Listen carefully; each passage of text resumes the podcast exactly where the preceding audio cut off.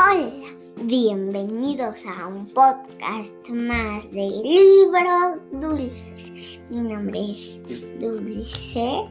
Y yo soy Claudia. Y yo soy Chimuelo. ¿Les se acuerdan que en el, en el cuento del bosque de la paz este, estaba yo? Muy bien. Y tenemos un amiguito más que lo- le pasó lo mismo que le pasó a la niña en este cuento, que se llama Lobito. Hola Lobito, ¿cómo estás? Bien. Uf, uf. A mí también me pasó eso de la niña. Muy Quiero, escu- quiero escuchar, me gusta mucho esa historia. ¿Quién nos dice el nombre del cuento? ¿Lobito, Dulce o Chimuelo? Yo, yo, yo, yo. Yo soy Chimuli. Em, mi amiga invisible. Autor Mireia Canals, ilustraciones de Sandra Aguilar. Que lo disfruten.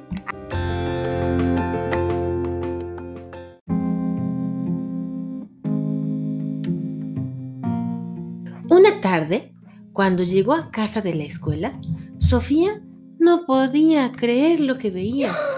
Su madre estaba en blanco y negro. Entonces su madre le dijo,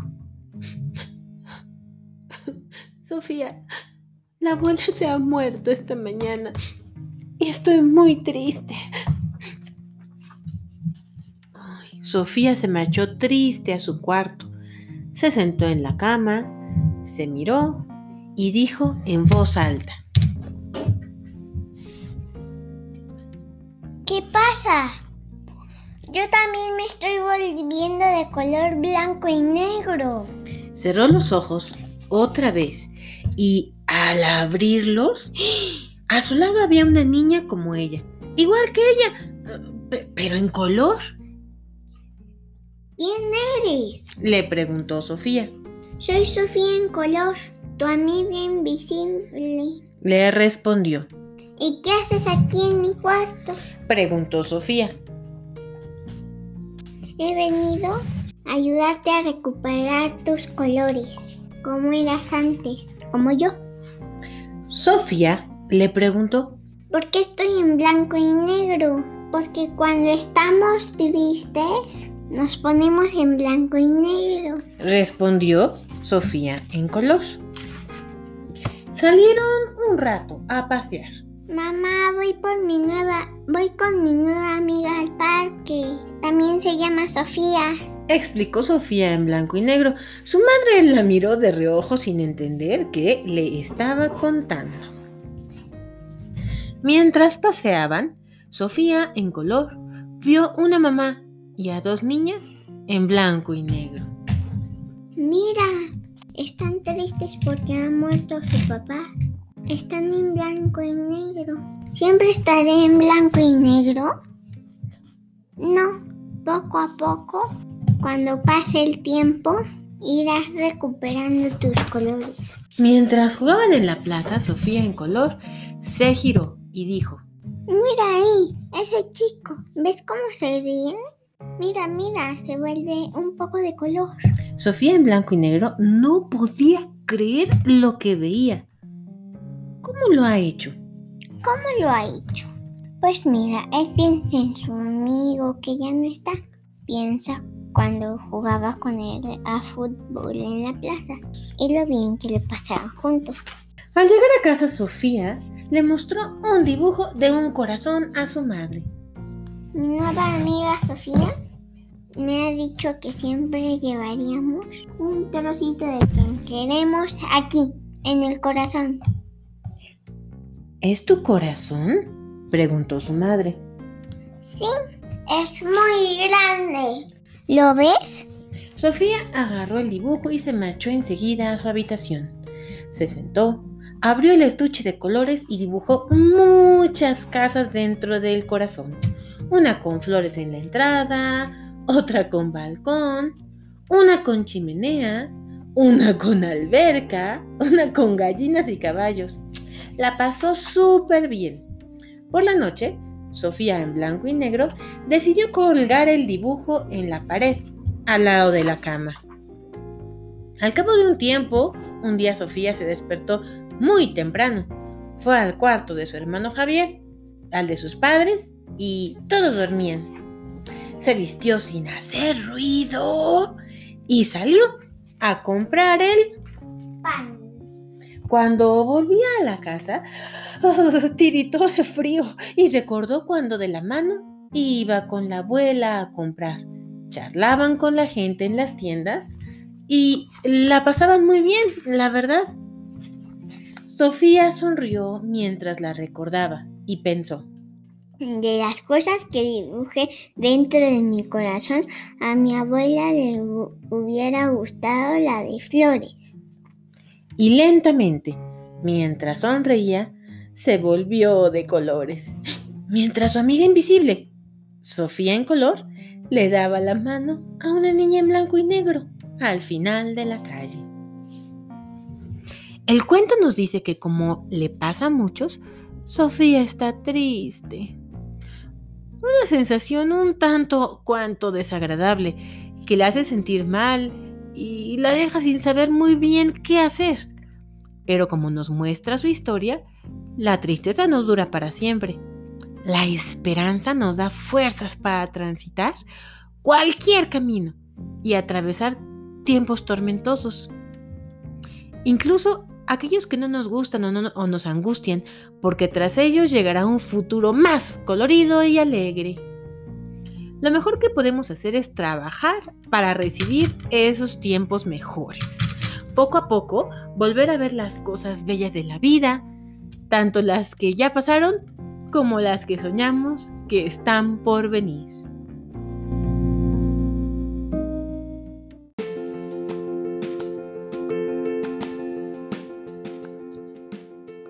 Hasta aquí nuestro cuento del día de hoy. Dulce, ¿te gustó la historia? Sí. ¿De qué se trató, o más bien, de cuál fue el valor que vimos en esta historia, Dulce? Ah, el chimuelo. Mm, Este. am, la eh, esperanza. ¿Y qué es la esperanza? Esperar en algo. Esperar en algo, esperar que lo que viene después de algo triste o algo difícil está lleno de colores. Eso es la esperanza, ¿vale? Vamos a hacer unas preguntas, a ver si Lobito o Chimuelo las contesta. Tú no, Dulce, ¿eh? tú haces los, em, soniditos. Dice, uno, ¿por qué está triste Sofía? A, porque sacó una mala nota en la escuela. B, porque murió su abuelita. O C, porque se peleó con su mejor amiga. B. B. B, ¿cuál es la B? Mm, no sé. Porque murió su abuelita. Número 2. ¿Qué quiere hacer Sofía en color? A. Ayudar a Sofía a que se le pase la tristeza y recupere sus colores. B. Explicarle a Sofía las tareas de la escuela. C. Pedirle a Sofía prestados sus juguetes. Explicarle a Sofía las tareas de la escuela. Ah, ayudar a Sofía a que se la a que se le pase la tristeza y recupere sus colores. Muy bien. 3. ¿Por qué dibujó Sofía un corazón? A. Porque se lo pidió su amiga. B. Porque le salió bonito. C. Porque es el lugar donde se guarda un pedacito de todos sus seres queridos.